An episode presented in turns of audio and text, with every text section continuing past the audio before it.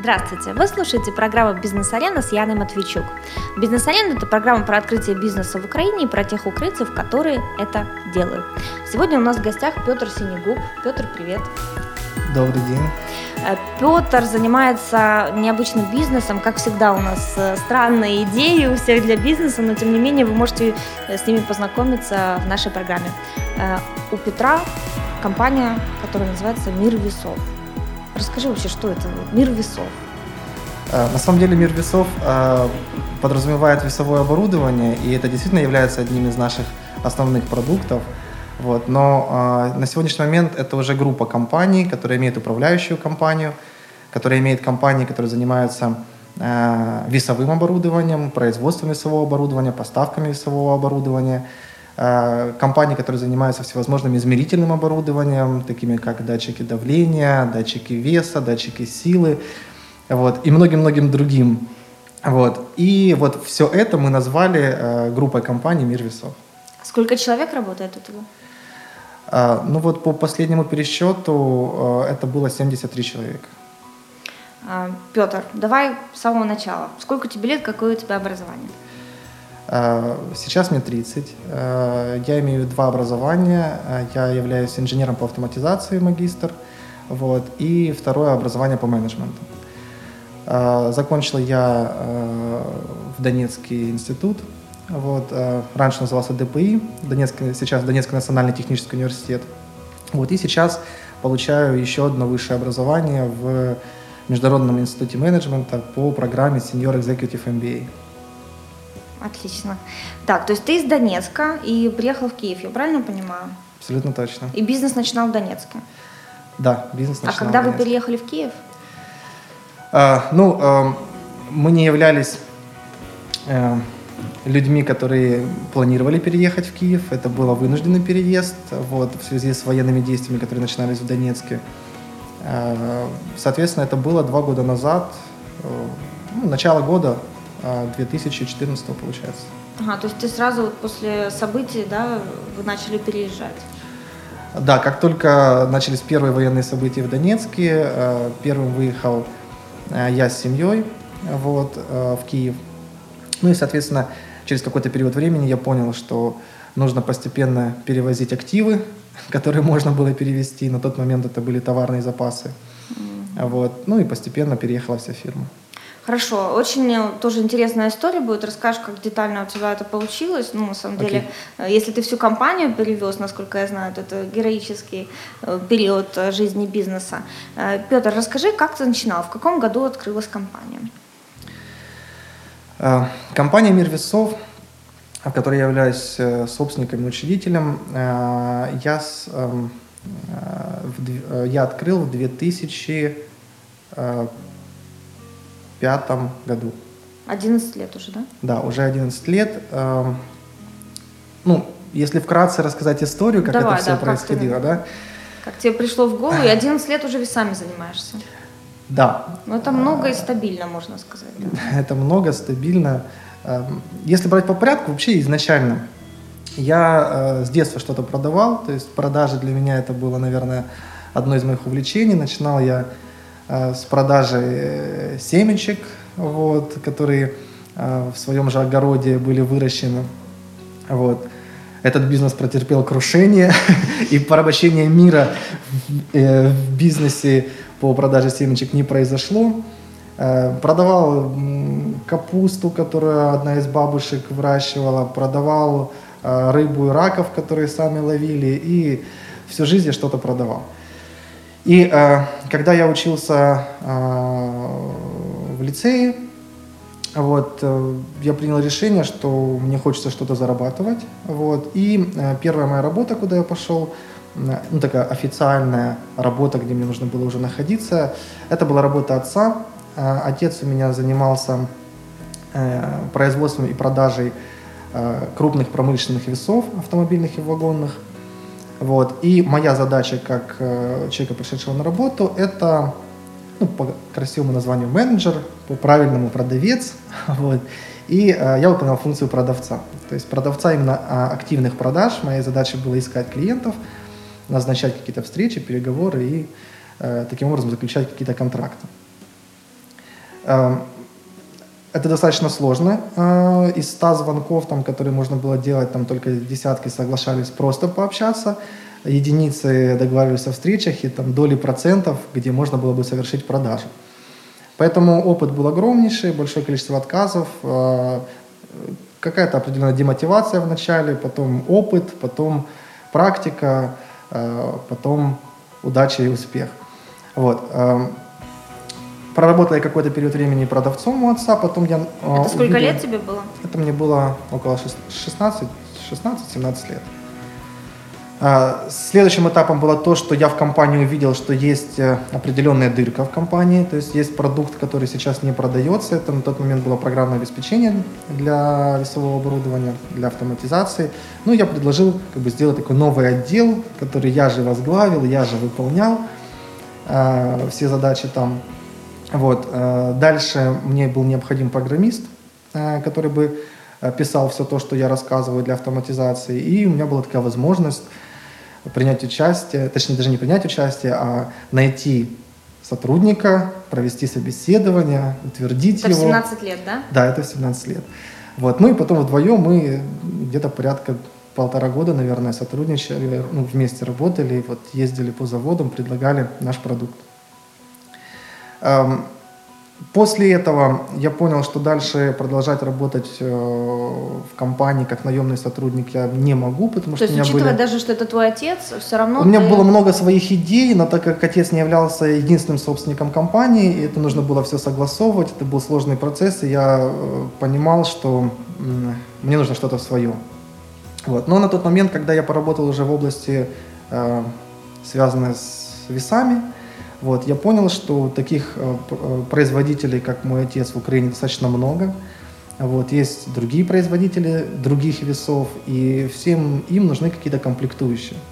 Вот. И я подумал, что можно попробовать занять ту нишу, как поставлять э, в Украину комплектующие для производства весов. То есть ты уже вот 18-19 лет об этом думал? А, да, мне было тогда а, 18 лет. И ты параллельно учился? А, я учился, даже параллельно учился на двух специальностях уже к тому моменту. Вот. Эм,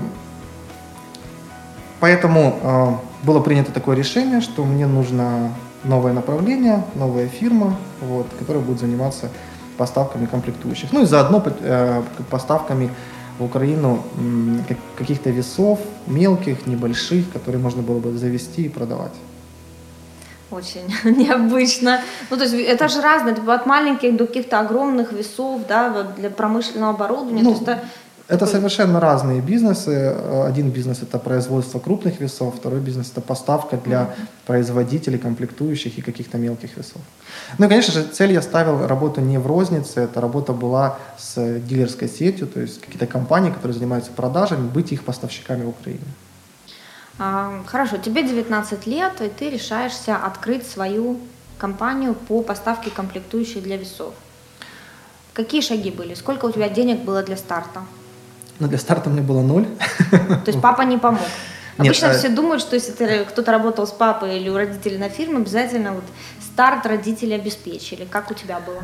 Ну, на самом деле, а, отец мне помог, но не денежно. А, вопрос стоял следующим образом, что для того, чтобы привести какое-то оборудование в Украину, а страну я выбрал Китай, на тот момент не было конкуренции по Китаю а, в Украине. То есть были поставщики разного оборудования, но, как правило, это была Европа или Америка.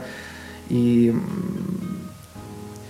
когда я принял решение, что нужно из Китая, я посчитал, сколько мне нужно для старта, чтобы привезти контейнер, потому что меньше вести было не, ну, нерентабельно.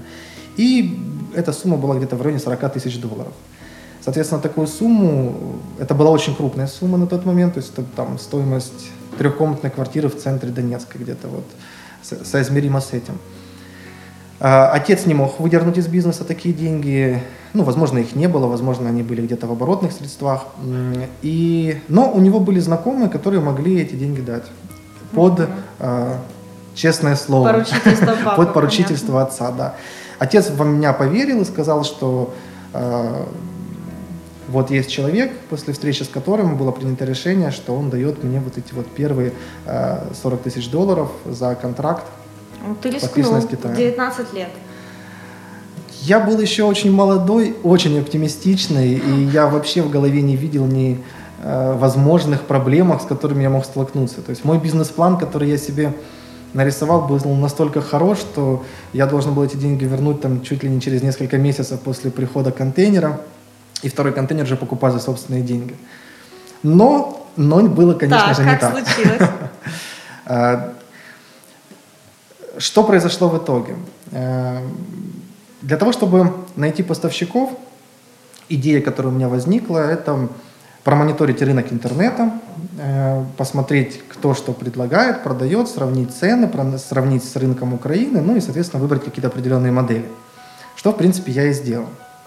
Но учитывая то, что э, Китай Китаю рознь, и китайские поставщики тоже разные, соответственно, ну, практически а, ну, не, где-то 80% товара, который я в результате получил на покупку этих, на, на покупку 40 тысяч долларов, которые мне дали, а, был либо бракованный, либо дефектный. Кошмар. И э, все мои планы, которые были э, о том, как я стану богатым, сразу же ушли на нет. Соответственно, ну, ну, уже к тому моменту э, была компания открытая, э, был контракт, была поставка, и уже было два человека в штате – я бухгалтер и менеджер, продавец. Вот, поэтому нужно было что-то делать, ведь деньги нужно было отдавать. Да.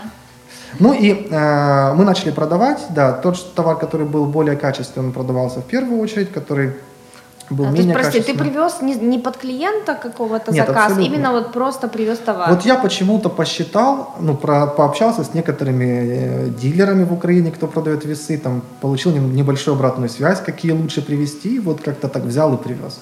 Почему-то мне казалось это все таким голубым небом. И То есть ты, как все солнечно. предприниматели, думал, что вот если ты принесешь товар на рынок там или покажешь, что у тебя есть что-то очень хорошее, все придут и купят. Абсолютно верно. То есть я на тот момент Все так думают, ни- да. никакой бизнес-модели, ни уникального торгового предложения, ничего, какой-то стратегии не было. Был какая-то кратковременная стратегия на продажу этого контейнера, и я богат. Все. То есть вот две, две таких вещи. И что в итоге? Как ты выкручивался? В итоге а, я посчитал, ну, примерно прикинул, как я могу продать этот товар. И у меня уже получалось, что даже если я его продам, то мне уже не хватит денег на то, чтобы отдать первый долг. Вот, поэтому я, э, ну, были там такие стадии, э, которые были определенные, как это депрессия, паника, какой-то страх. Вот. э, Потом как-то я подумал, что в принципе не все так уж и плохо, и нужно что-то делать дальше, и деньги нужно отдавать. И принял решение о том, что нужно вести второй контейнер.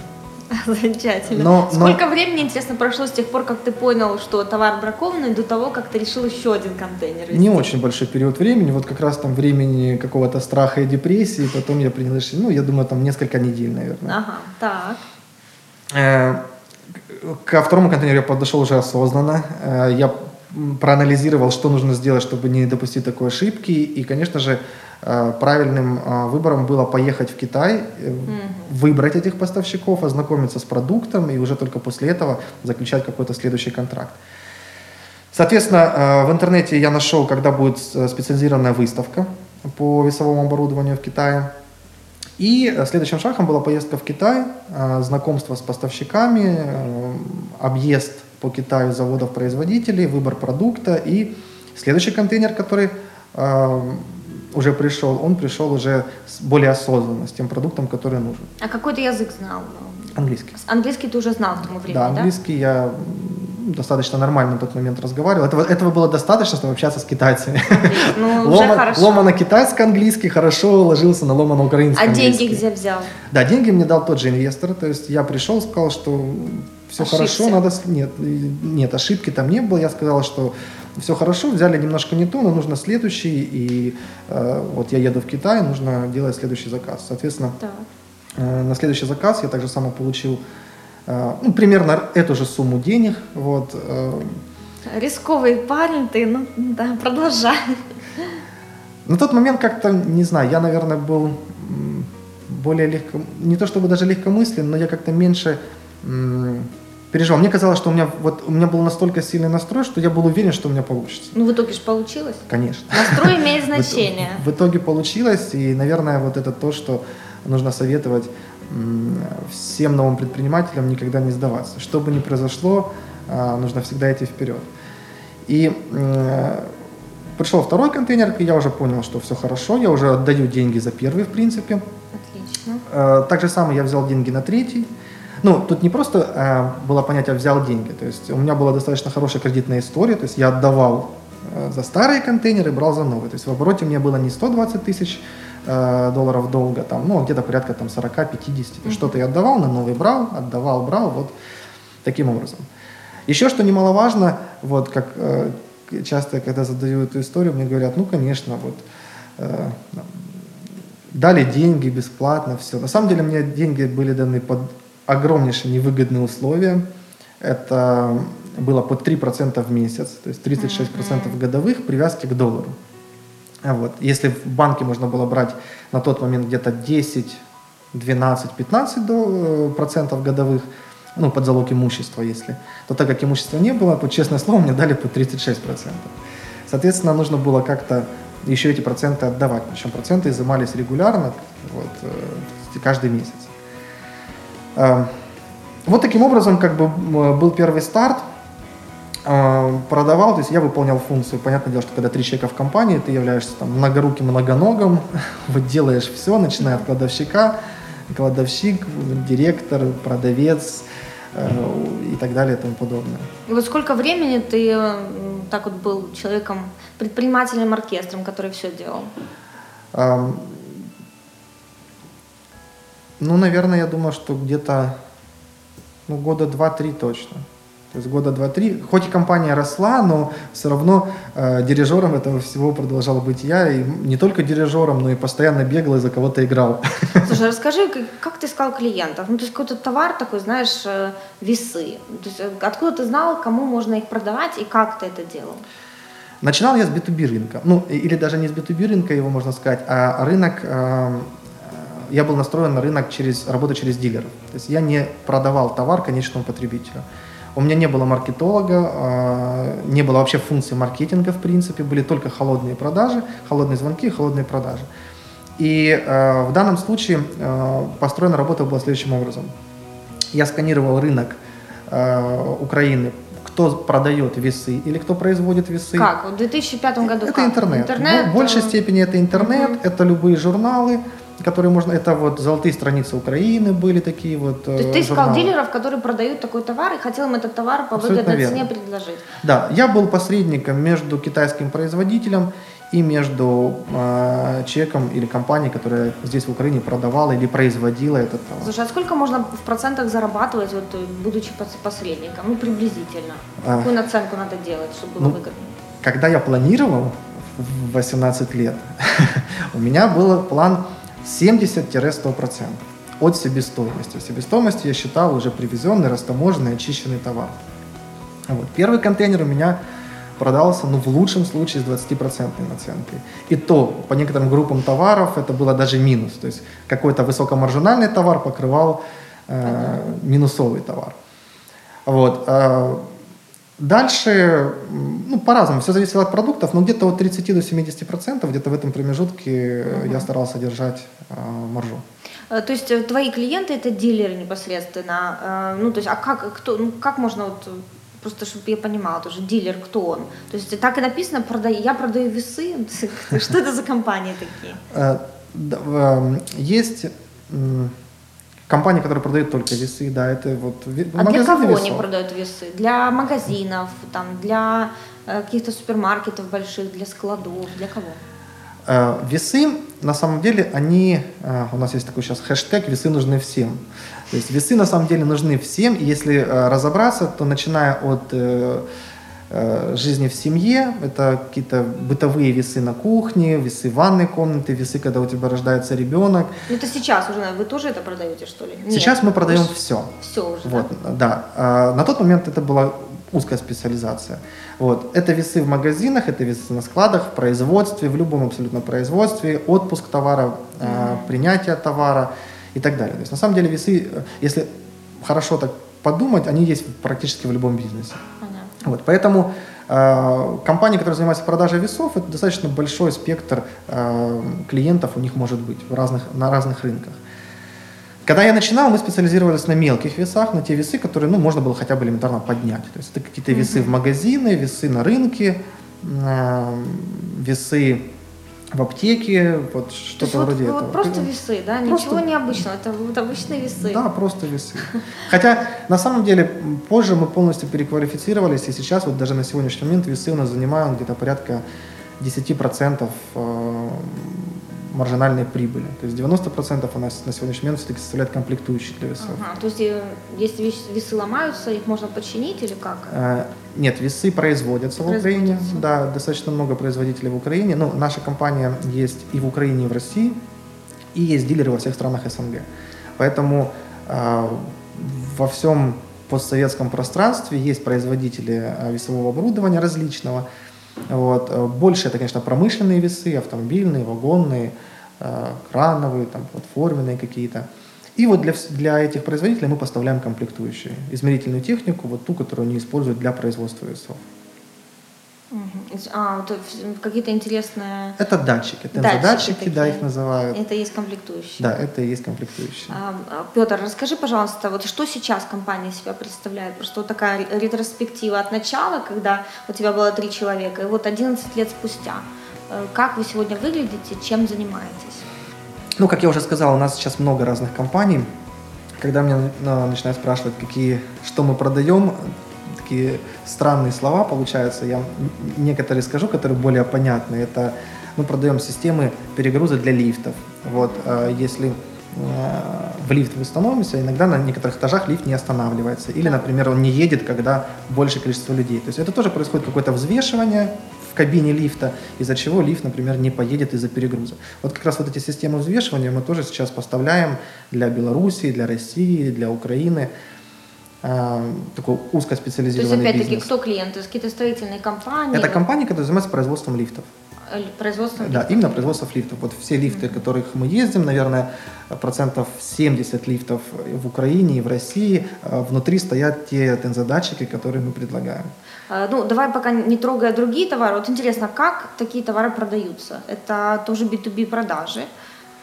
Да, это очень узкий рынок, то есть это не огромное количество клиентов, это клиенты, которых можно пересчитать по пальцам. Вот. э, Это длительный процесс сделки, то есть для того, чтобы выйти на этот завод, это длительные испытания, тестирование этих систем, потому что лифты производятся в регионе в одном, а продаются по всему постсоветскому пространству. Соответственно, производитель должен быть уверен в качестве. Поэтому это длительный процесс, но когда мы выходим уже на поставщика, и он убеждается в качестве, мы заключаем контракт и начинаем работать. А как менеджеры по продажам, э, то есть они приходят, ходят по компаниям, правильно? Это же не просто телефонные звонки. Здесь э, как такового нет менеджера по продажам, здесь функцию продавца выполняет технический специалист.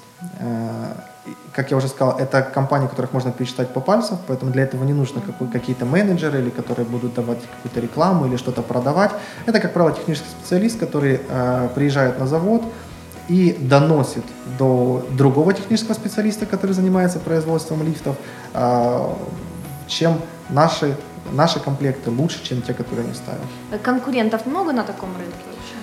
Э, Нет, это и- как, как и производитель, так и конкурентов можно пересчитать по пальцам. Просто что конкуренция достаточно большая, потому что нам приходится конкурировать не с внутренними производителями, а с европейскими либо китайскими производителями, потому что на рынке Украины, ну, даже советского пространства таким производством, ну, может быть, еще одна компания А вы занимается. именно производите, у вас какой-то завод есть свой? Или А, привозите из Китая? Мы э, ра- раньше, когда мы начинали, мы занимались э, частичным производством и сборкой здесь в Украине. Потом делали это в России. Но потом э, мы поняли, что э, в Китае это гораздо дешевле, поэтому мы просто свою разработку э, передали китайскому производителю и контролируем просто качество производства, ну и поставки уже в те регионы, в которых используются. Ага, то есть просто э, с- дали свою технологию, и чтобы абсолютно китайцы ее производили. Да, да. Мы, мы отдали заказ. технологию свою. А, Петр, расскажи, как, э, как вы начали расти? Вот сколько был в первый год, допустим, оборот компании? Ну, в первый год, наверное, сотни долларов. ну, точнее, в первые месяцы сотни долларов, в первый год, наверное, тысячи долларов. Э, и это было три человека. То есть на самом деле все банально, как и у всех э, происходит в компаниях. Начинаем развиваться, образуется где-то какая-то дырка. Сначала эту дырку закрывает, как правило, собственник компании, потом, когда он не успевает, он берет человека, обучает ему, дырка закрыта. Ну и вот так вот, таким точечным способом происходит весь процесс э, расширения.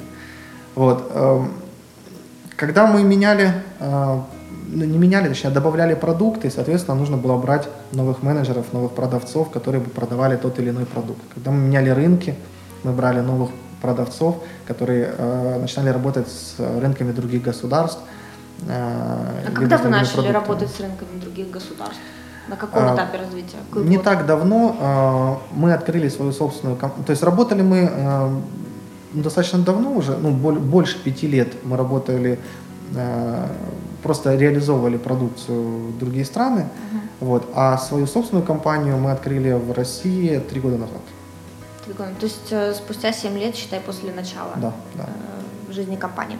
Какой оборот фирмы сегодня? В этом, вот 15 год, допустим ну, больше 5 миллионов долларов. Всех продаж, да? То есть... Э, ну, э, да, это э, по группе компаний, которые связаны с измерительной техникой.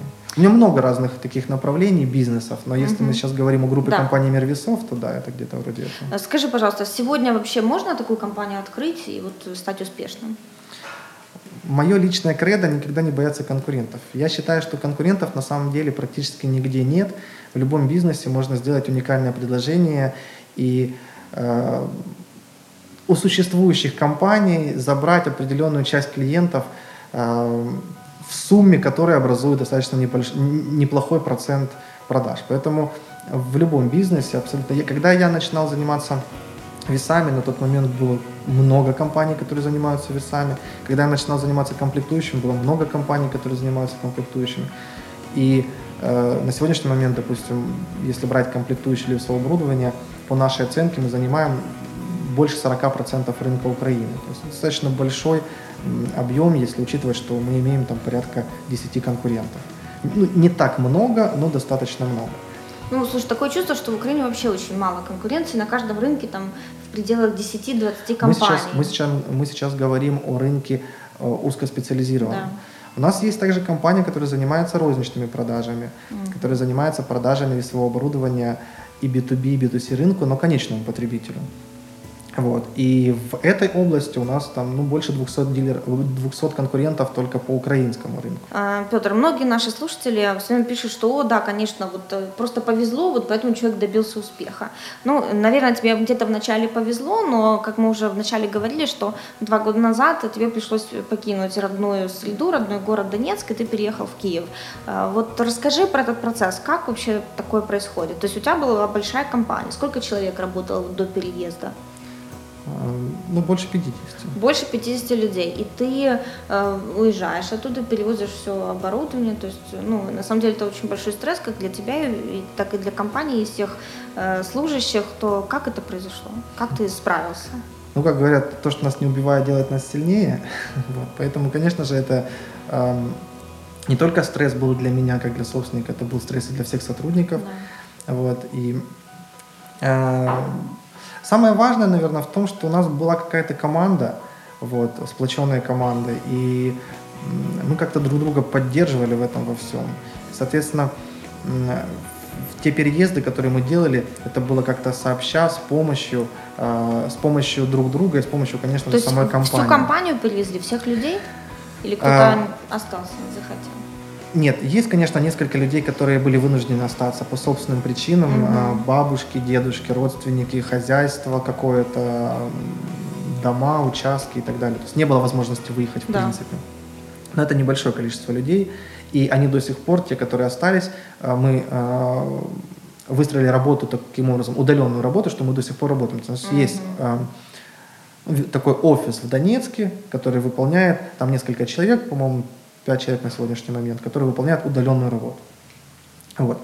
Всех остальных сотрудников, эм, которые были у нас в основном офисные сотрудники, вот, всех, всем остальным сотрудникам мы предложили выехать. Компания э, до сегодняшнего момента и сейчас тоже э, компенсирует определенную сумму денег на жилье, если они снимают, ну, если сотрудники снимают отдельно, и полностью э, оплачивает э, жилье, если это квартира на нескольких э, людей.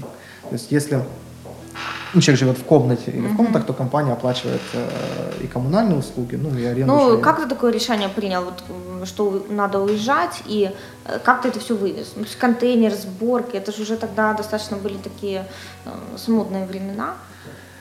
Ну, эм, я выехал тогда, когда начались э, первые разборки в аэропорту. Это было 27 мая. 27 мая там, на сложный был такой этап переезда. Мы купили билет на ЖД вокзал. Когда нужно было ехать на ЖД вокзал с маленьким ребенком, там начали стрелять. Э, билеты отменились. На следующий день мы выехали вообще в Одессу отдыхать. При выезде в Одессу оказалось, что там стоит блокпост, и нужно было разворачиваться в сторону Киева. И таким образом мы оказались в Киеве. То есть целью поездки в Киев не было вообще. Целью поездки было просто выехать на какой-то период времени. Вот. Попали мы в Киев, квартиру когда снимали тоже сначала на несколько дней, потом она вот как-то затянулась. Э, Я пожил какое-то время в Киеве, и я понял, что э, в Донецке как-то оно не стабилизируется. То есть вроде бы и можно легко, то есть не было каких-то блокпостов, не было еще там военизированной Это 14 техники. год, да? Да, это начало 2014 года.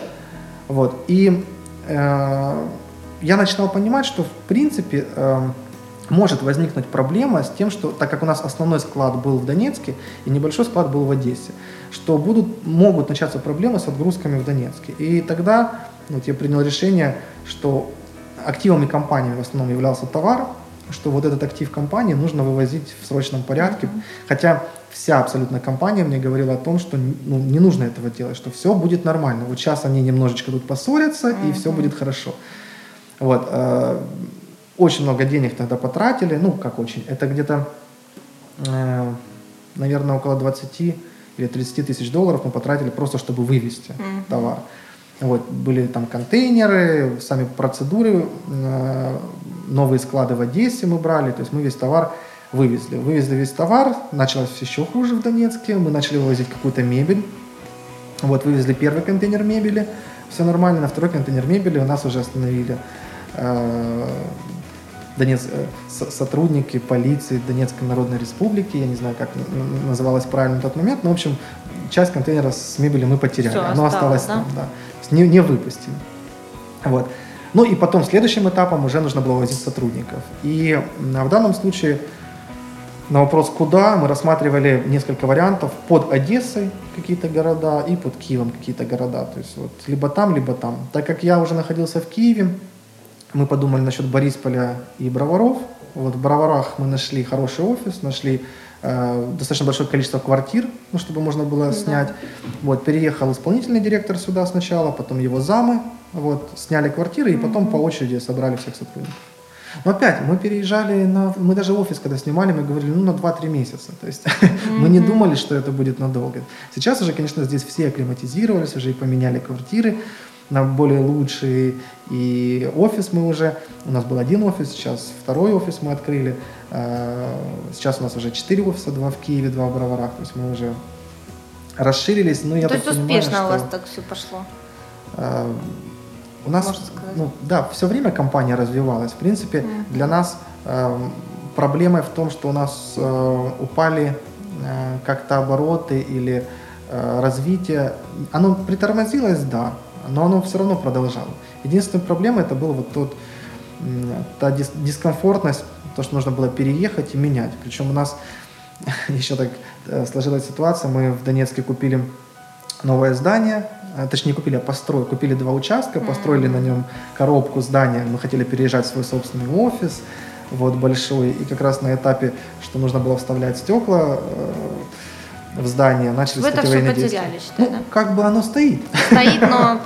Да, оно стоит, но оно э, пока там. А банковские счета как э, легко перевезли? Ну, перевели? Ну, с этим никаких проблем не было. проблем не было, То да? есть это все делается там руч... э, прочерком пера, поэтому Понятно, все, просто. все счета да, перевели. Ничего, считай, деньги такое ничего не потерялось по дороге.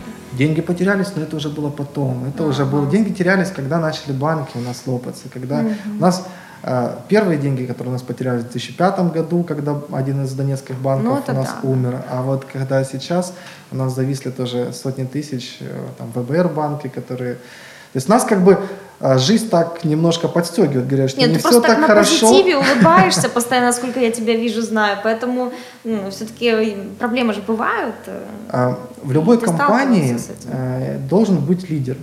И если вдруг, э, и как правило этот лидер, ну как минимум это должен быть собственник. Mm-hmm. И если вдруг у собственника становится неположительное настроение, или он как-то расстроен, паник, или не уверен в себе, Правильно. это уже будет смерть компании. Поэтому, конечно, нужно идти вперед. У нас очень большие планы, очень большие стратегии на этот год, стратегические планы. Мы очень будем сильно развиваться. Ну вот хорошо, скажи, ты говоришь, стратегия, стратегия это важно. Вот напоследок скажи, какая у вас стратегия?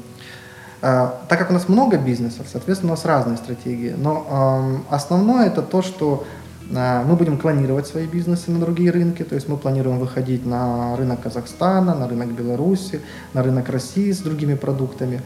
Вот. А, плюс мы хотим расширить линейку, то есть то, что мы делаем, есть другая измерительная техника, которую можно тоже предлагать на рынках, и есть другое весовое оборудование, которое тоже можно выводить на рынках. Поэтому наша стратегия это вот выходы на другие рынки СНГ, увеличение продуктового портфеля, и э, мы еще хотим больше сосредоточиться на работу с розничными. Сейчас у нас есть только один розничный физический магазин в Киеве. Мы открываем, вот уже практически открыли в Одессе, э, на днях будет открытие.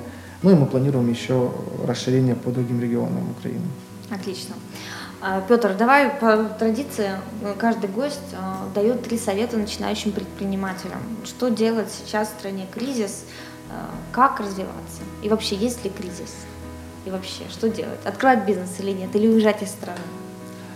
Три совета. Ну, первый совет, который я часто даю всем, это для того, чтобы чего-то достичь, нужно что-то начать делать. И это очень важно, очень часто получается, что э, компании, ну, возможно, будущие компании умирают на момент их, на стадии их младенчества, когда у человека, у будущего собственника возникает какая-то идея, вот он живет этой идеей, и потом эта идея просто умирает его в голове. Поэтому очень важно, когда возникает какая-то идея, брать и начинать. Не факт, что эта идея будет, что именно этим будет заниматься компания в будущем. Это может все трансформироваться, поменяться, но очень важен э, старт начинания. Не бояться этого делать. Э, второе, э, что нужно, наверное, делать э, всем предпринимателям, как молодым, так и существующим предпринимателям, это обучаться. То есть процесс обучения должен заканчиваться никогда. Э, нужно читать, нужно ходить на тренинги, ну и, как я говорил, лучше, конечно же, э, работать с профессионалами, то есть с теми бизнес-тренерами, которые имеют свой какой-то опыт, учиться у лучших, э, иметь, скажем так, э, какого-то определенного наставника, который мог бы помогать, давать какие-то советы или как-то правильно направлять. Ну и третье, что, что, что может быть, что, что, чтобы можно было бы дать э, предпринимателям. Э, если брать это вот по э, уезжать с Украины или не уезжать с Украины, то ну, мое личное мнение, что не нужно... Сейчас Украина находится на той стадии, да, она еще не на самом дне, конечно, но она уже очень где-то рядышком. Вот. И э, сейчас можно, очень можно строить э, бизнес в Украине, потому что кризис, он отсеял слабые компании, э, убрал очень многих конкурентов. И если сейчас выйти с хорошей бизнес-моделью, с хорошей идеей, правильно структурировать и построить бизнес изначально, то потенциал очень большой. Да, много рисков, но очень большой потенциал. На, э, на рискованном поле есть большое, большая возможность хорошо заработать. Соответственно, э, не нужно, для того, чтобы быть успешным бизнесменом, не нужно менять страну. Можно это делать здесь, в Украине. Поэтому э, вот как бы три, наверное, совета. Спасибо идти, идти вперед, обучаться. Э, еще в конце бы хотел сказать, что э, такая как бы, информация, которая может быть полезна новым предпринимателям. Э, дополнительно с тем, что я занимаюсь бизнесом, я занимаюсь еще обучением. Вот, у меня есть блог sinegub.org. А, заходите, смотрите. Я э, регулярно даю какие-то советы бизнесменам, как молодым бизнесменам, mm-hmm. так и э, крупным бизнесменам, провожу какие-то обучающие мастер-классы, поэтому с удовольствием поделюсь. Э, и в этом году у меня стартанет программа, будет старт программы для собственников, поэтому кому будет интересно, может получить какое-то дополнительное образование вот, от, Круто. От меня, как от человека, который эти все стадии Практикой, уже прошел. Да, то есть будешь делиться конкретно своим опытом. Петр, спасибо большое, успехов тебе. А, в нашей студии был Петр Синегуб, собственник компании, группы компаний «Мир весов». Заходите на наш сайт busarena.com, следите за новыми выпусками. Всем успехов! успехов.